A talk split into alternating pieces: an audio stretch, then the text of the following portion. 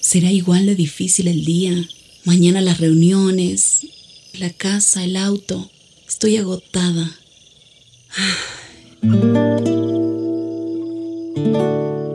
No importa cuántas cosas me hayan angustiado hoy. Me acercaré a Él porque Él tiene descanso para mi alma y mi mente. Cuando mi corazón está tranquilo, puedo escuchar su voz en quietud y confianza.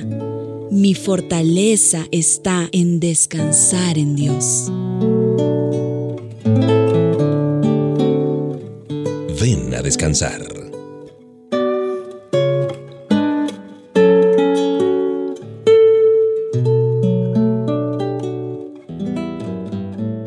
Gracias por venir a descansar con HCJB, este tiempo especial que tú y yo separamos para tener un momento en la quietud de nuestro hogar, de la oficina, del auto, qué sé yo, donde quiera que estés escuchando nuestra eh, señal y al mismo tiempo experimentando este tiempo de quietud con la palabra de Dios. Te saluda Mauricio Patiño Bustos. ¿Cómo lidiar con la ira, con la rabia? Seguramente tú como yo hemos sentido momentos de ira de mucha exaltación, eh, de mucha frustración. El rey Saúl fue escogido por Dios para gobernar la nación de Israel. Aparentemente tenía todas las características físicas y mentales adecuadas para esta función, e inicialmente la cumplió con éxito. Sin embargo, en el terreno espiritual su corazón no era leal a Dios, por lo cual el Señor lo descartó del liderazgo. En su lugar Dios eligió a un joven pastor llamado David, como futuro rey de Israel. Cuando pensamos en Saúl, nos viene la imagen de un hombre colérico, iracundo. Las acciones heroicas de David y su amor a Dios le ganaron la admiración de los israelitas, mientras tanto, Saúl se dejaba ganar por la amargura, por la furia, por la frustración, hasta que esto lo condujo a la desgracia y a la traición. La ira es el enemigo más grande del gozo. Ambos no pueden coexistir. Cuando nos enojamos con Dios, con nosotros mismos, con otra persona o con nuestra situación presente, nos volvemos vulnerables a ciertas, eh, ¿cómo diría yo?, sanguijuelas que chupan nuestro gozo, tales como la depresión, el desánimo, la frustración. La turbulencia interior hace que prácticamente nos resulte imposible disfrutar de la vida. Todos luchamos contra la ira en algún nivel, en algún momento. Todos en alguna ocasión nos acaloramos y perdemos la compostura. Es legítimo que nos perturben la injusticia y la falta de equidad, claro. Todos nos enojamos. Pero esta no es la clase de ira que resulta peligrosa. Así es que mientras suena esta música que trae quietud a nuestra alma, a nuestro espíritu y a nuestro corazón, vamos a seguir reflexionando en el tema de cómo tratar con la ira. Gracias por tu compañía.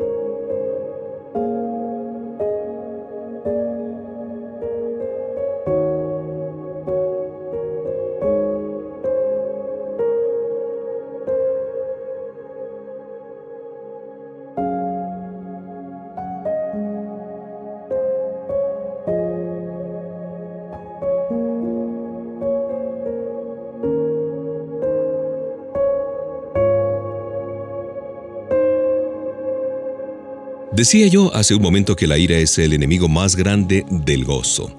Y todos luchamos contra la ira en algún nivel. Es legítimo que nos perturben la injusticia y la falta de equidad. Todos nos enojamos. Pero esta no es la clase de ira que resulta peligrosa. La que sí resulta nefasta es esa agitación interior que nos producen los problemas o algunas relaciones difíciles y que contamina todo lo que hacemos, lo que pensamos y lo que decimos. Nos consumimos a causa de esa constante hostilidad. Hay una manera de escapar. Nosotros no somos esclavos del pecado, que incluye por supuesto la ira. El primer paso y el más importante es ser sinceros y admitir nuestra ira delante de Dios. Él no se siente amenazado ni decepcionado cuando somos sinceros, cuando abrimos nuestro corazón. En muchas ocasiones David se sentía molesto por los problemas que tenía que enfrentar y los salmos registran varios de esos enojos. Sin embargo, David aprendió a hablarle al Señor de su ira. Y expresaba de una manera sincera, dice, yo expongo mis quejas ante Él, expreso mis angustias, de acuerdo al Salmo 142.2. Y Dios conoce la ira que guardamos dentro de nosotros, ¿por qué no expresarle nuestros sentimientos? Admitir delante de Él que sentimos ira y descubrir que Él está dispuesto a escucharnos y a ayudarnos nos produce un gran alivio. Después de haber sacado a la luz nuestra ira delante de Dios, podemos pedirle que nos haga entender la razón de esa situación, de esa animosidad. Permitamos que Él nos ayude a descubrir la raíz del problema. Es posible que hoy estemos molestos por algo que sucedió hace mucho tiempo, puede ser que estemos enojados con nosotros mismos y que sin embargo hagamos blanco de nuestra ira a otras personas. Y lo peor de todo es que las personas que reciben nuestro enojo y nuestra ira son aquellos que más amamos. Sigamos eh, pensando sobre este particular y también, mientras suena la música, recordar aquellas áreas que debemos entregar al control de Papá Dios.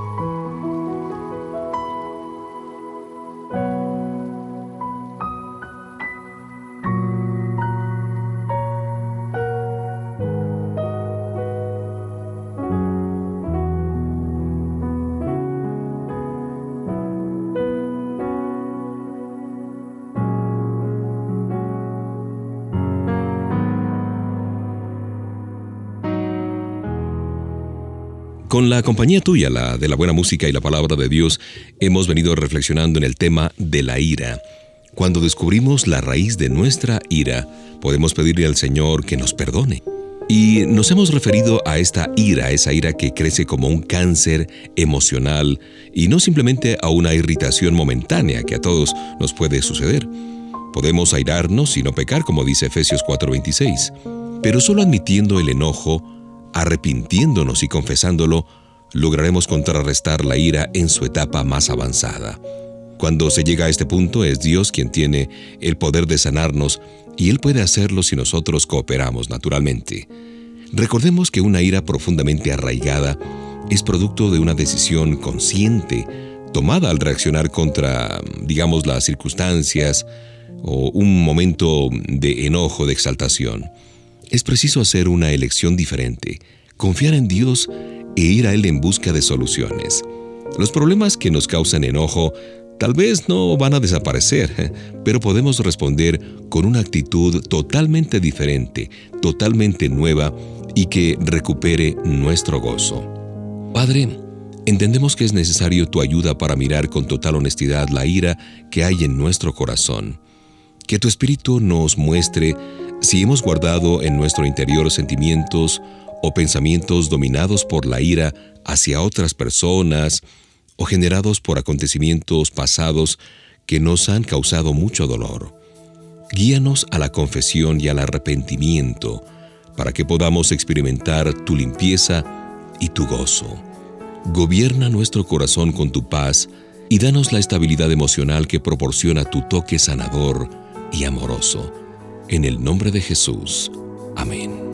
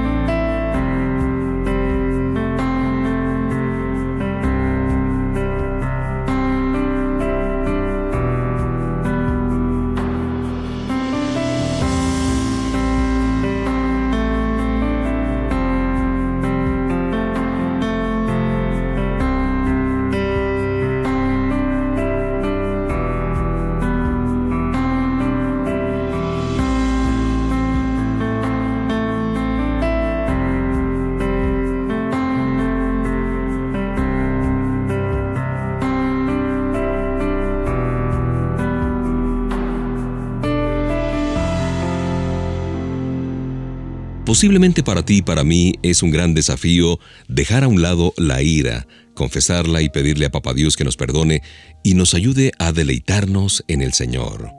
Richard Baxter fue un pastor puritano del siglo XVII que pasó parte de una vida muy difícil haciendo frente a enfermedades y pruebas, y en sus últimos años debió permanecer 18 meses en una prisión en Inglaterra a causa de su fe. A pesar de esas pruebas, él llegó a ser uno de los escritores cristianos más prolíficos de su tiempo y un predicador realmente apasionado. La poderosa fe de Baxter y la fuerza de su ministerio surgieron de una fuente a la que nosotros también podemos tener acceso hoy en día. Baxter definió así la motivación que lo impulsaba. Él decía que el Dios viviente, que es la porción de los santos y su descanso, haga que nuestra mente carnal se vuelva tan espiritual y nuestro corazón terrenal tan celestial que amarlo y deleitarnos en él sea la tarea de nuestra vida.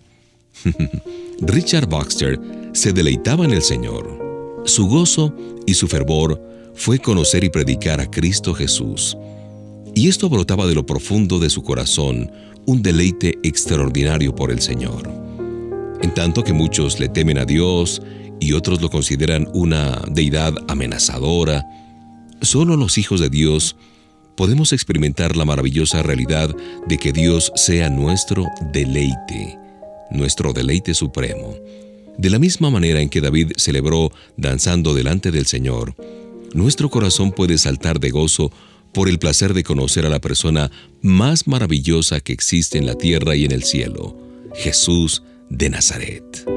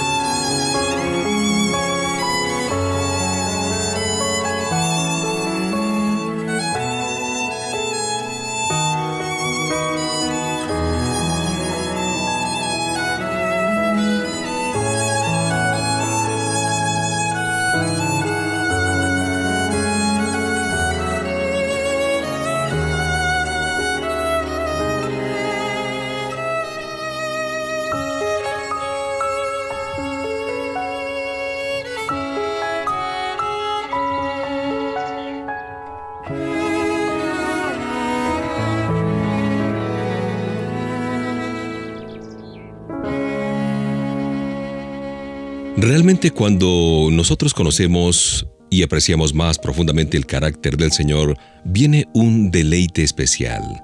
Él es amable y bondadoso, es misericordioso y clemente, es fiel y generoso.